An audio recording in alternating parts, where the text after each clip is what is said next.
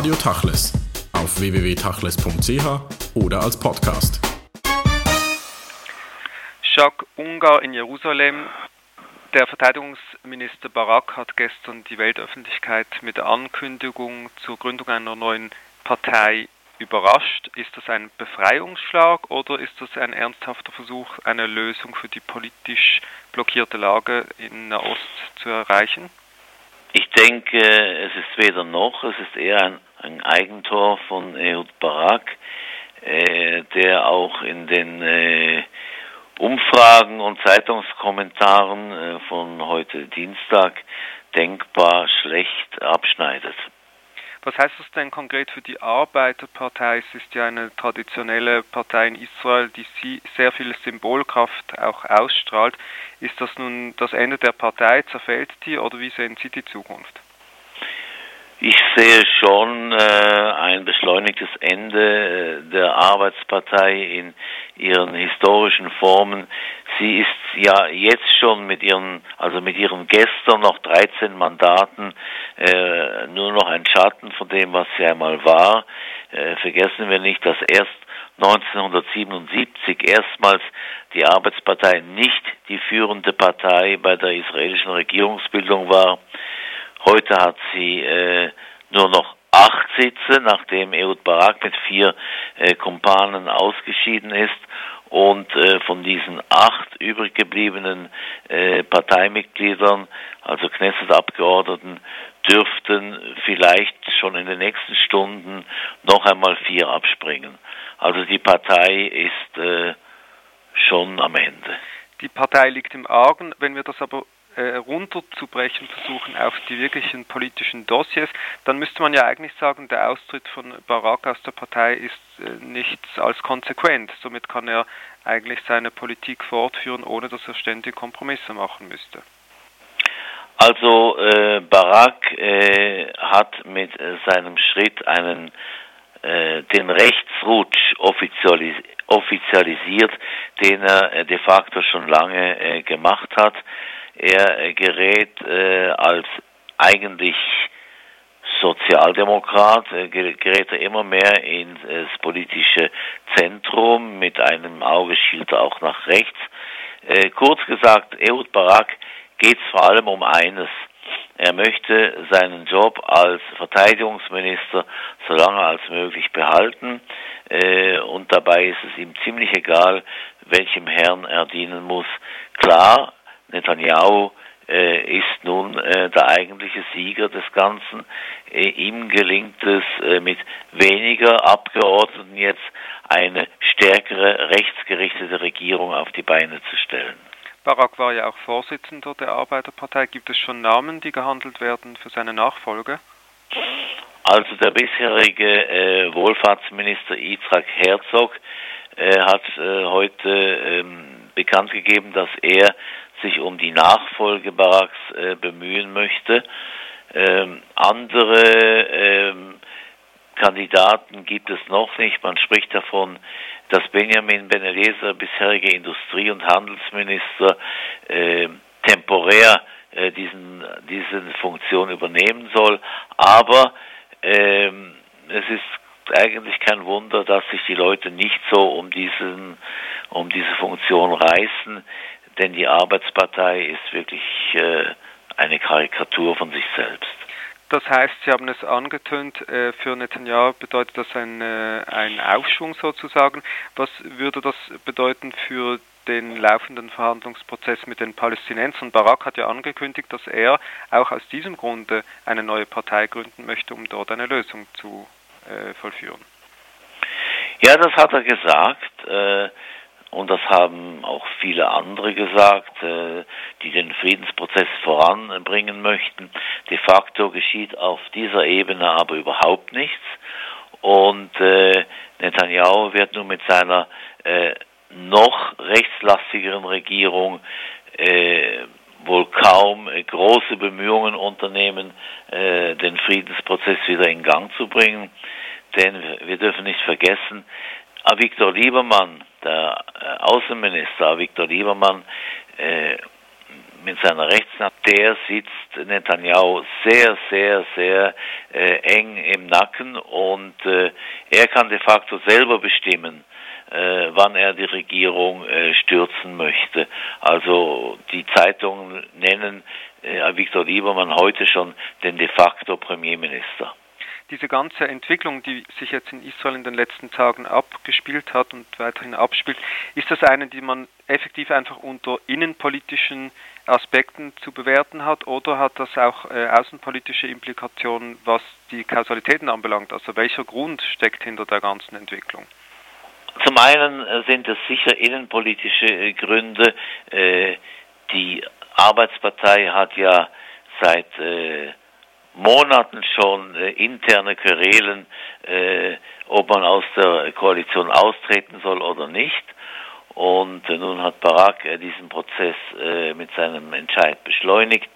Außenpolitisch hat äh, das aber auch Konsequenzen in dem Sinne, dass eben der Friedensprozess meiner Meinung nach jetzt für die nächste Zeit mal endgültig in der Sackgasse sein wird. Konkret wäre das der Friedensprozess mit den Palästinensern. Nun, diese ganze Entwicklung fällt ja auch auf eine Entwicklung im arabischen Raum seit dem Aufstand in Tunesien und der Niederschlagung eigentlich der äh, politischen Führung. Ähm, fürchten Experten ja einen Flächenbrand im arabischen Raum, also ein Raum, der sich rund um Israel herum destabilisieren könnte. Was äh, lesen und hören Sie in Israel und wie sehr glauben Sie, ist diese Angstbefürchtung ein reelles Szenario? Also Tunesien, das muss man unterstreichen, ist ja der erste Fall überhaupt in der arabischen Welt, in dem eine Revolution vom Volk, äh, eine vom Volk getragene Revolution, ein Aufstand äh, vorläufig Erfolg hat. Äh, man weiß ja nicht, wie lange äh, den Aufständischen äh, der Atem reicht.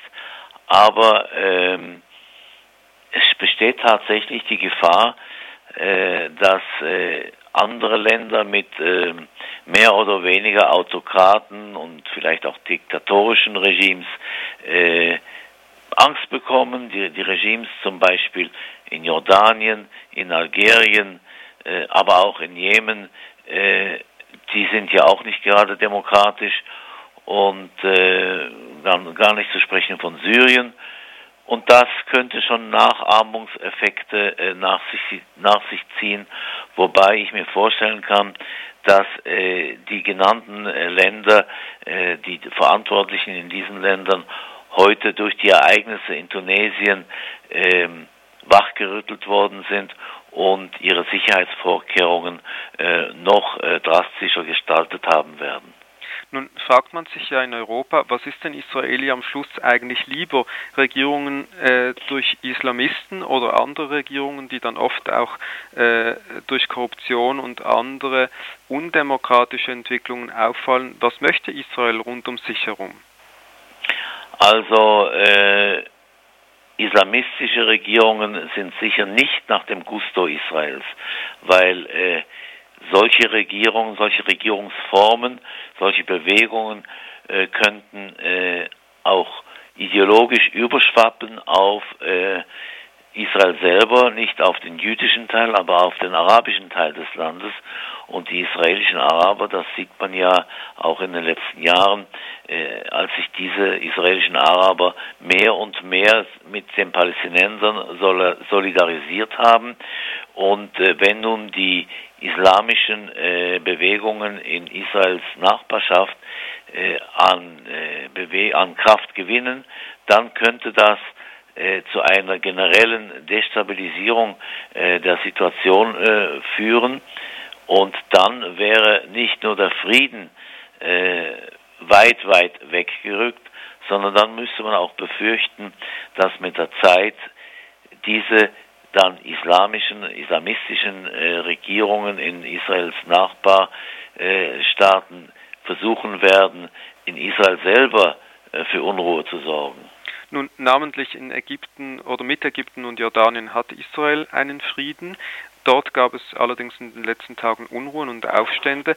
Wie beurteilt man das jetzt in Israel konkret? Gibt es da öffentliche Verlautbarungen an die äh, Adresse zum Beispiel von Jordanien?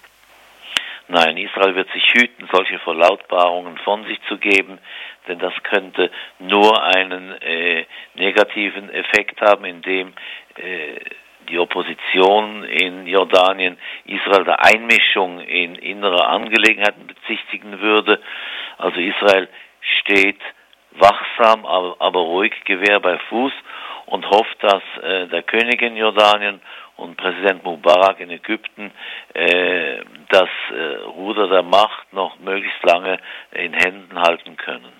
Zwei andere Ereignisse fallen in diese Nahostwoche. Das eine ist die Konferenz in Iran über das Atomprogramm, da wesentliche Staaten, unter anderem auch Russland, äh, eine Teilnahme abgesagt haben. Und das andere ist die äh, Klageerhebung in Den Haag am äh, obersten Gerichtshof gegen Libanon in der Sache Hariri.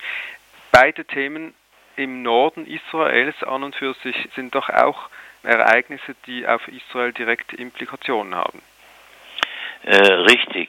Also wobei ich persönlich Libanon im Moment als das vordringlichere Thema äh, betrachte, denn dort könnte je nach Art der Veröffentlichungen äh, des Hager Berichts könnte ein Bürgerkrieg ausbrechen, der sehr wahrscheinlich unausweichlich äh, über kurz oder lang auch auf Israel Auswirkungen haben würde, dann nämlich, wenn die Hisbollah äh, mit dem Rücken zur Wand gedrängt äh, versuchen wird, äh, durch äh, Raketenangriffe gegen Israel eine neue Front zu schaffen.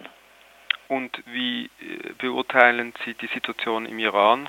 Äh, die Situation im Iran ist gefährlich wie seit eh und je aber man ist sich in Israel und auch im Westen überhaupt nicht einig über den Zeitpunkt, zu dem äh, Teheran wirklich über eine eigene Atombombe verfügen wird. Äh, Israel verfolgt äh, die Situation dort äh, in Koordination mit Washington sehr aufmerksam und äh, immer wieder gibt es Politiker, die sagen, Iran könne bis 2015 äh, die erste Bombe haben. Andere sagen, es wird früher sein, andere sagen, es wird später sein.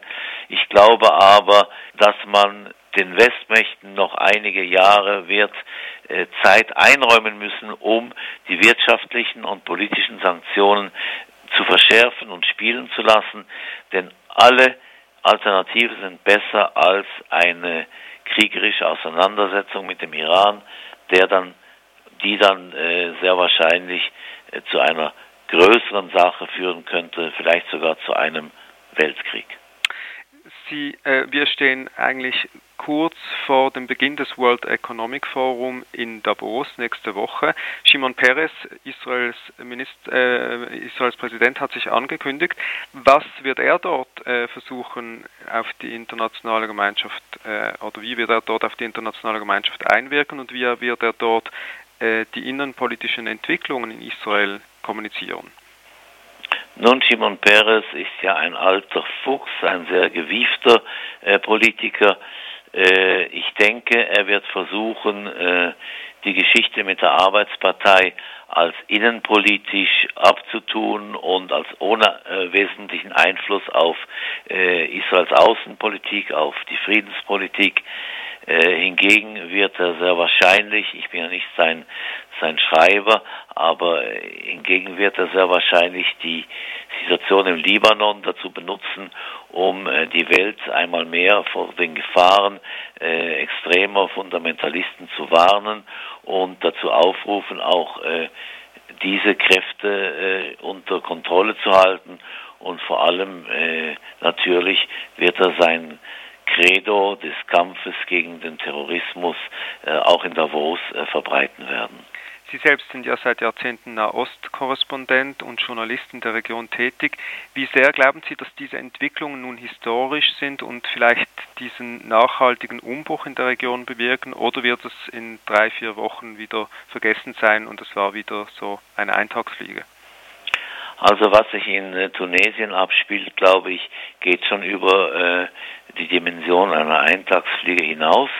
Äh, das könnte, wenn die Aufständischen, wie gesagt, äh, einen starken Atem haben, eine Ausdauer, das könnte vielleicht schon äh, zu einer entweder Demokratisierung in gewissem Maße im arabischen Raum führen oder dann eben zu einer neuen Art von äh, Diktaturen, die äh, vermehrt islamisch gefärbt sein werden. Das, was in Israel sich zurzeit abspielt mit der Arbeitspartei, glaube ich, das wird spätestens bei den nächsten Knesset-Wahlen schon unter ferner Liefen äh, figurieren. Jacques Ungar, vielen Dank für das Gespräch.